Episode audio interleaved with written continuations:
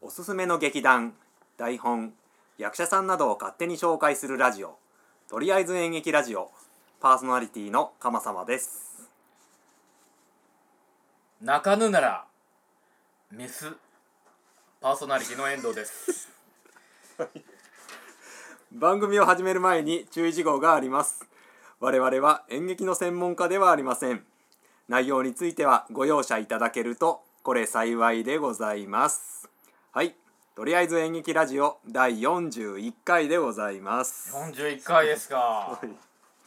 ちょっとあのーあんまり今ね私元気がないんですよ。えどうしたんですか？あの ちょっとねえあのまた引っ越ししてあの移動することになえなんでまた？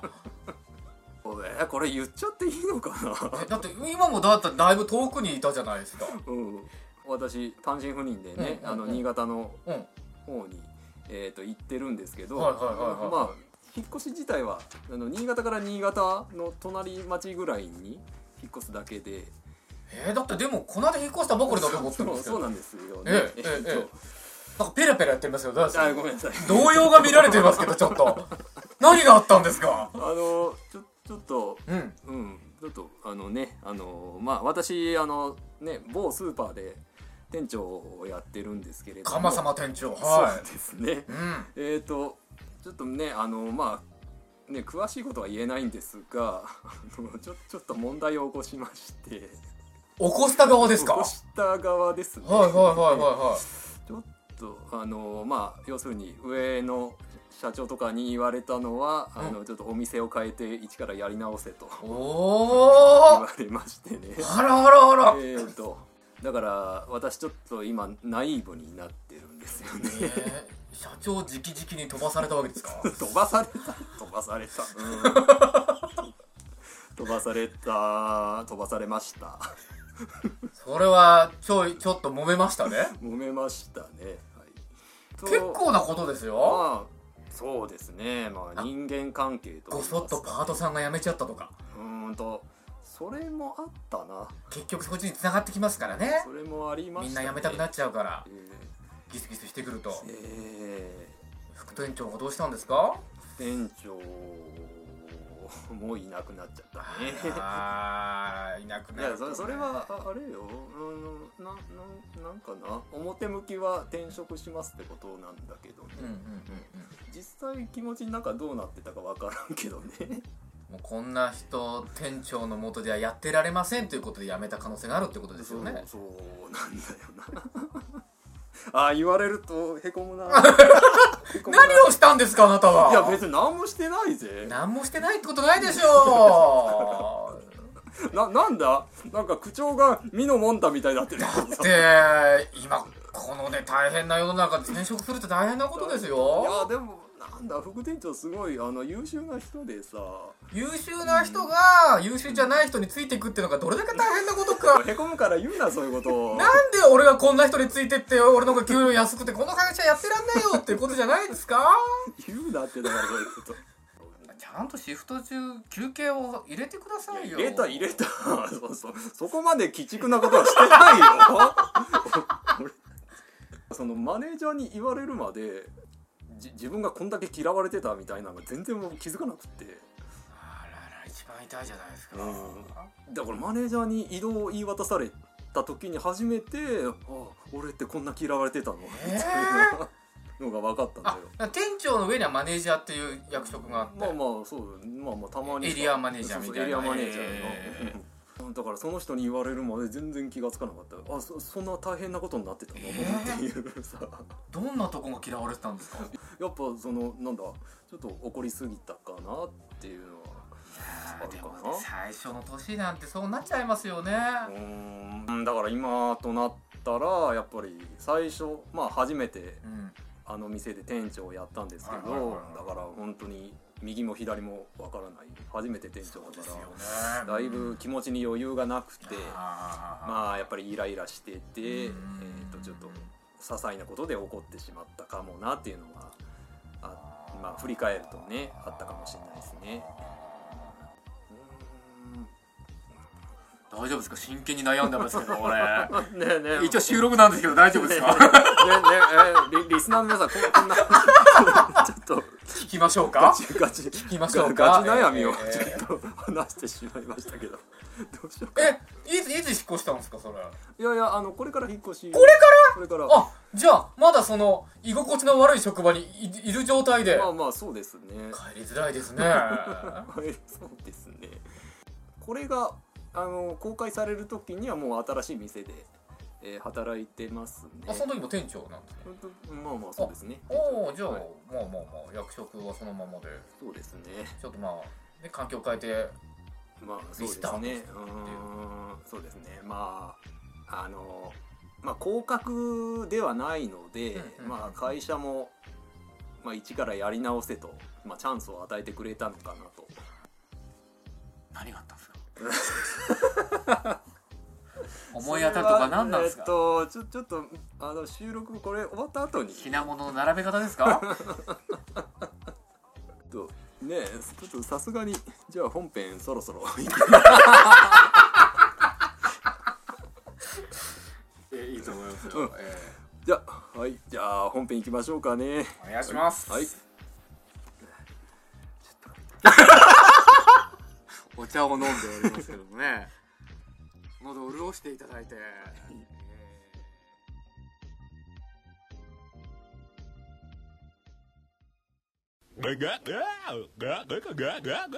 桃屋のおっさんのオールデイズ・ザ・ネッポンはオールネポで原作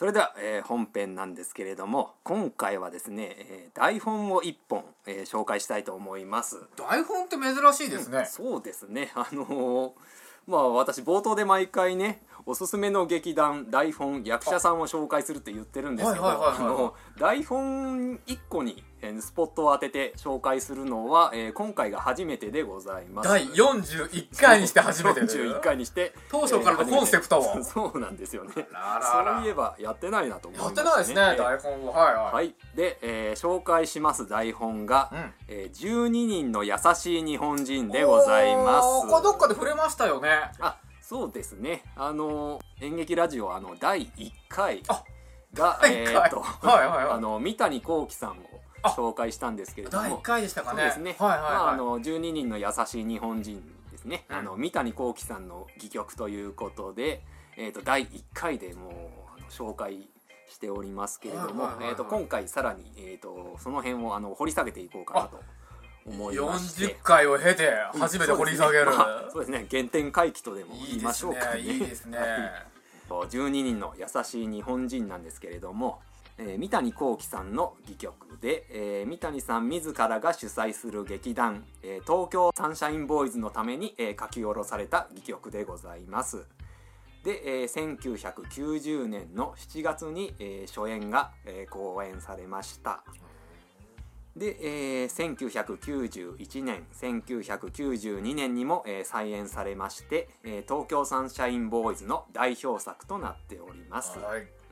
まあキャストの方は、えー当然東京サンシャインボーイズのメンバーですね。えー、と西村雅彦さんですとか、うん。えー相島和之さん、はいはいはい。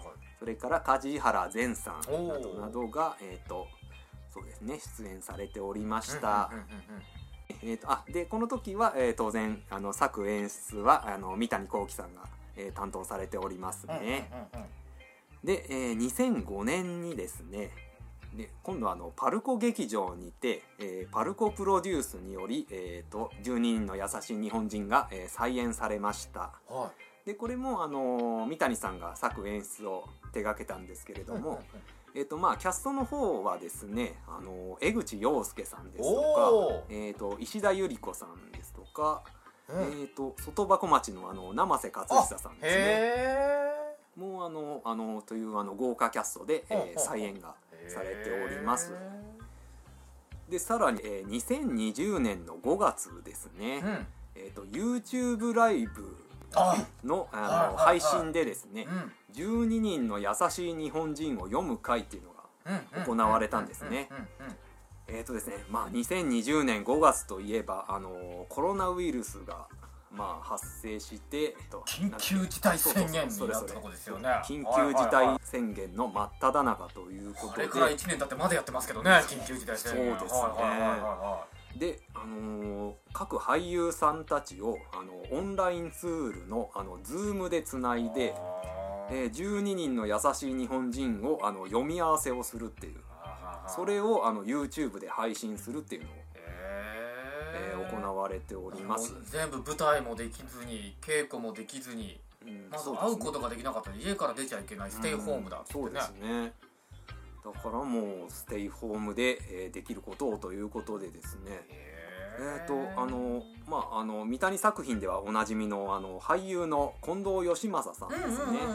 この方があのまあ各東京サンシャインボーイズのメンバーですとか、うんえー、と皆さんに声をかけて、うん。で三谷さんにあの上映許可を取ってでこれが実現したということですね。へまああのちょっと余談ですけど三谷さんはあの他の人に上演許可を出さないことであおの非常に有名なんですけれども、うんまあ、こんなコロナ禍の状態だし、うんあのまあ、仲の良い近藤さんの頼みとあらばとい。うことで、まあ、上演許可を出したと。ほぼほぼサンシャインボーイズのメンバーじゃなかったですか？まあそうですね。ねえねえねえ。メンだバーはから他に出すっていうかまあ本人たちがやりたいっていうことをってことですよね。あまあそうですね。はいはいはいはいはで、えー、とこれであの演出をした方がですね、うんうんあの富坂優さんという方でい、はいはいはえー、とこの方はあの劇団アガリスクエンターテインメントという劇団をやられてる方で、はいまあまあまだあの3 5 6歳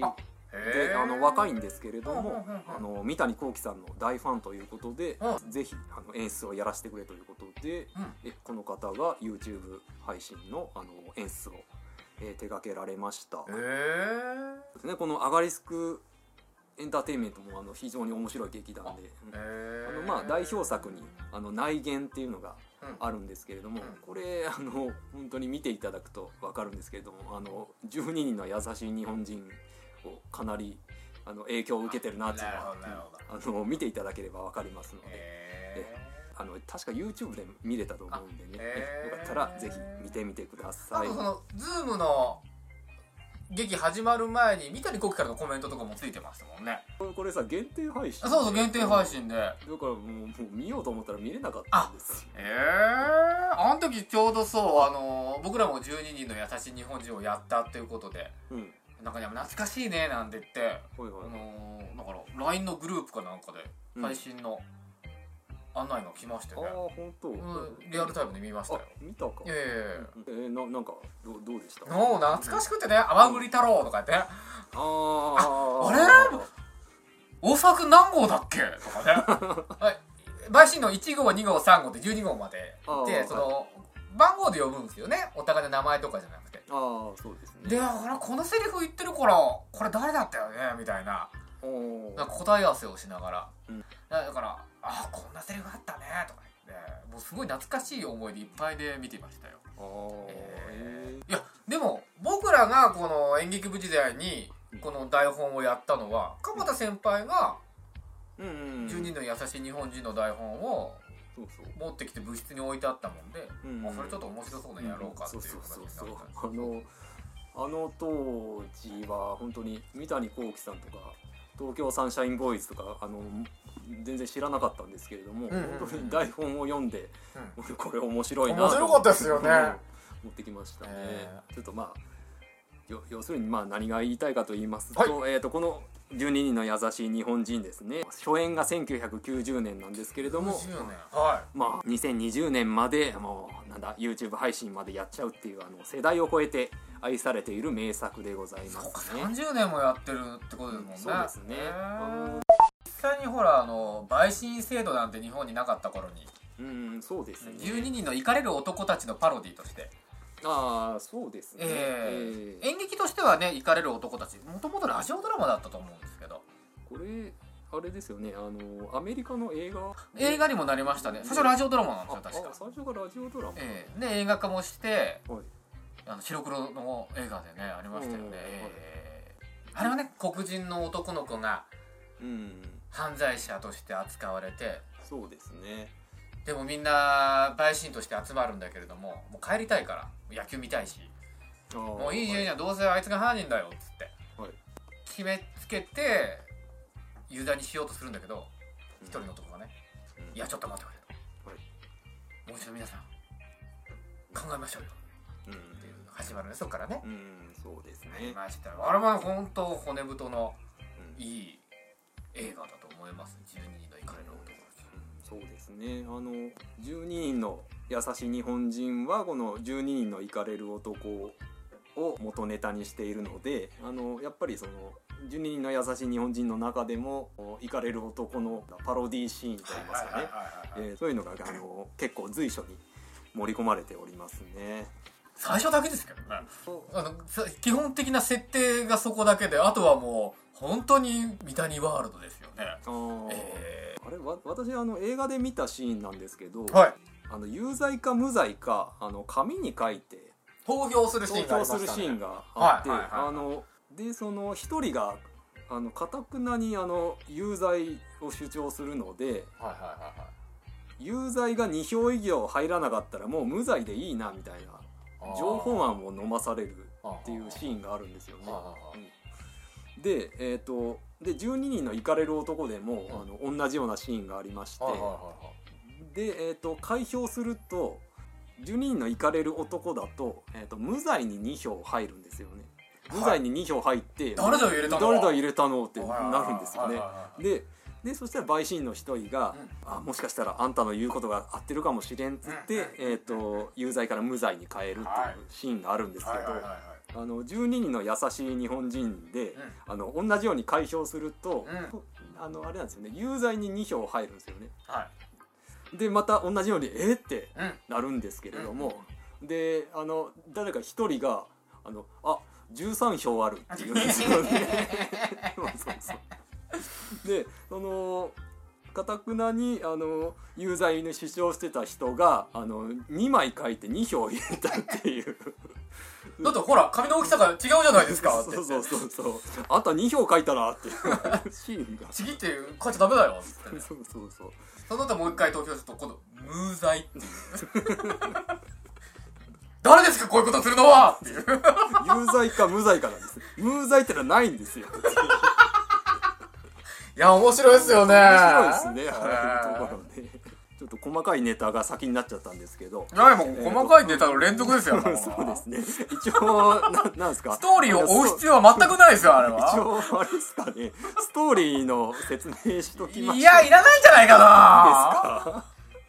ちょっとごめんなさい本当あの見てない人は何の話かさっぱりわかんないかもしれないやめときましょ 登場人物が名前がなくてえっ、と本当に陪審員1号とかあの陪審員2号という役名はあるんですけれども、はいはいは劇中はその役名は呼ばれなくてあの全部あんたとかいああなたあなたとかうん、そういうふうにはいはいはいえはい。ー、と呼ばれててそのせいなのかなんなんかそのなんだろうあのに人間中ものをなんかいるいるこういう人みたいなのがああそうそうそうあのよく描かれていて。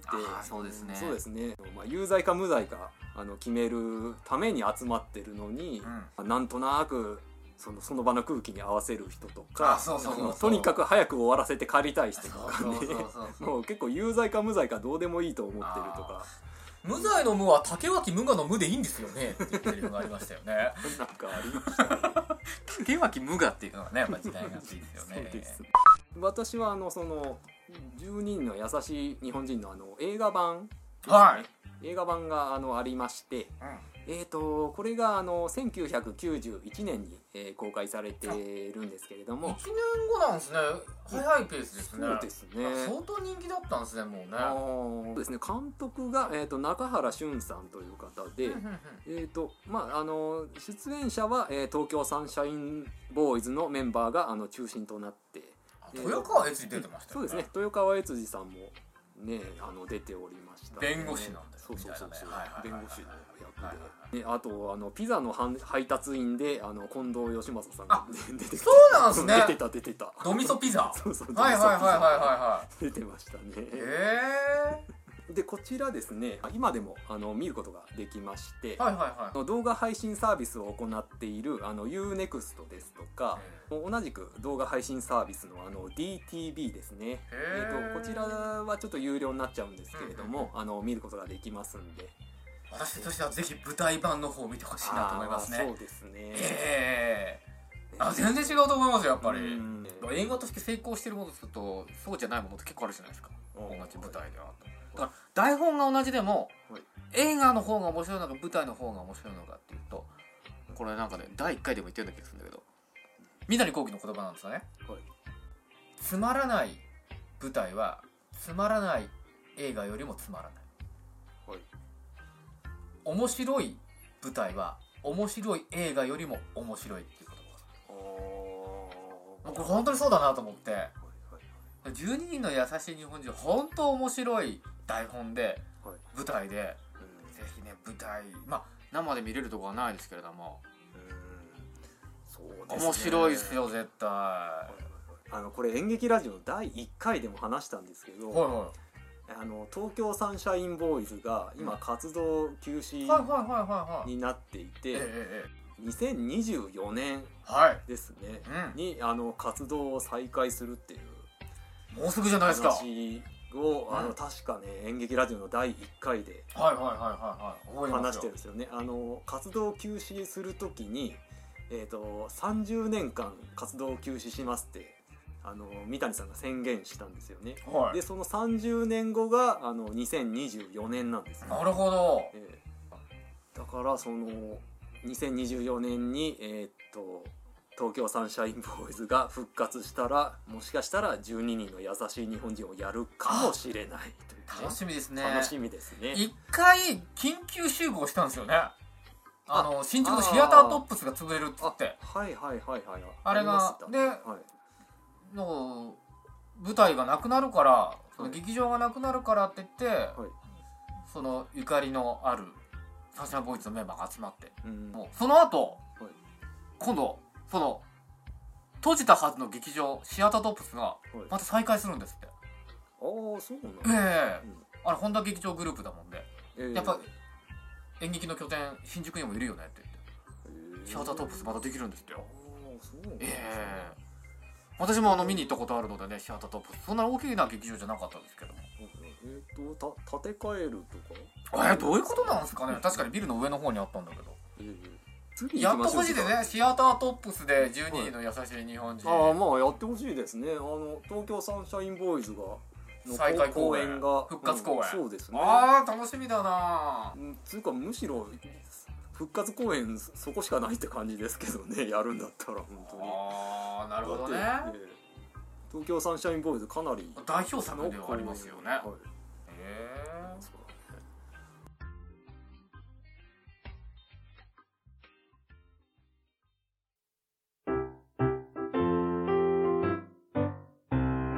これくらいのお弁当の蓋に、おったよりおったよりちょいと詰めて、ハッシュタグにおっぺふたつけて、もちさん、もちもち？ライドさん、はいはい。ゆかさん、呼んだ？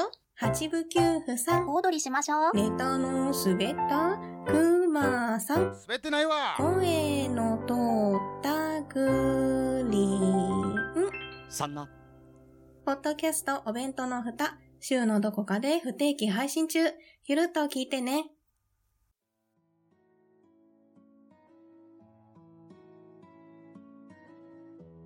だからちょっとえ？ちょっと待ってそそのストーリーの話とか省いちゃったからもう話すことないぜ何をしたんですか？またそっちの話に戻すのその話はいいじゃないもうもうなんか込み入った話になっちゃうからさ。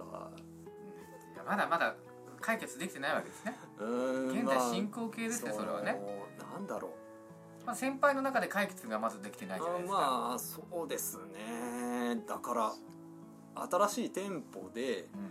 えーいろいろやまあそうですね。こ今回の反省を。同じ失敗繰り返しますよちゃんと振り返っとかないと。もちろんもちろんですよ。今回の反省を生かして。次はどんな店舗にしていくんですか？そのビジョンを教えてくださいよ。こ ここで言うの？なんか番組違くね？なんか遠藤君の人生相談になってる。いやあるんすよ。やっぱ劇団経営とかもね財政だけじゃないですよやっぱ人間関係でね。うん。どうするかっていうのが。あ三谷幸喜の「オンリーミーっていうエッセイ集読んだことあります？いやー読んだこと名前は聞いたことあるけあどね。めちゃめちゃ面白いので読んでみてください。エッセイ集だからじ実はあまあまあまあ実話を実話でしょうけどまあ三谷幸喜なんでだいぶ脚色が入ってると思うんですけど。はいはい。そのね劇団経営の難しさみたいなそういう言い方はしないんですよ劇団をやっておくって何が大事かっていうと西村雅彦の機嫌を取ること。だ あいつを怒らせないことだ。それが劇団経営に一番必要なことだみたいなね。あ具体的だなと思いますけど。やっぱ具体的な名前があってそうどう対応するかがあって。っていうことを軸として三谷幸喜はやっぱりやるのでだから絶対に台本は他にはやらせないんですよぱ当て書きってとこがあるようなんでもうこの役者のためにこのセリフを考えて。この役者がこれを言うから面白いんだって。でこの役者がこれを言うからかっこいいんだって。他の人がやってどうかっていうとまた全然違うものになっちゃうから。ということでもうだったら違う作品にしてほしくないっていうことで上位曲はやっぱ出さないみたいです。だから次の店舗行っても同じパートさんという立場でも人それぞれ違うわけじゃないですか。あどういう声掛けをしたらいいのかこの人は指示型なのかもう少しサポートした方がいいのか共感してあげた方がいいのか。人によって違うもので今まで同じ通りでやっちゃ絶対ダメですよ、えー ね。すいませんでした。実際に何があったのかってことは全然分かんなかったですね今回ね。だから やっぱね 実際に見てみないと分かんないことがあるからね。そうそうですね。今度スーパーに行ってみましょうかね、そうえあのあのなんだ本当に何があったか知りたい人はあのあの直接あの DM を いただけると。ーそうしましょう。あのじゃあ僕もツイッターから DM します。教えてくんないからね。面と向かっちゃうとね。はい。えー、とではそのあの連絡先を。おご紹介したいと思います。お願いします、はい。えーとりあえず演劇ラジオでは皆様からのご意見ご感想紹介してほしい劇団役者さんなどを募集しております。お便りはメールまたはツイッターでお待ちしております。メールアドレスはかまさま7 at mark gmail.com すべてアルファベット小文字で KAMASAMA 数字の7アットマーク gmail.com ですツイッターは「ハッシュタグ演劇ラジオ」で感想をつぶやいてくれれば OK です。演劇は漢字ラジオはひらがなでお願いいたします。それから YouTube でも最新回から全ての過去回を聞くことができます。こちらはとりあえず演劇ラジオで検索してください。それではまた次回お会いいたしましょう。さようなら。さようなら。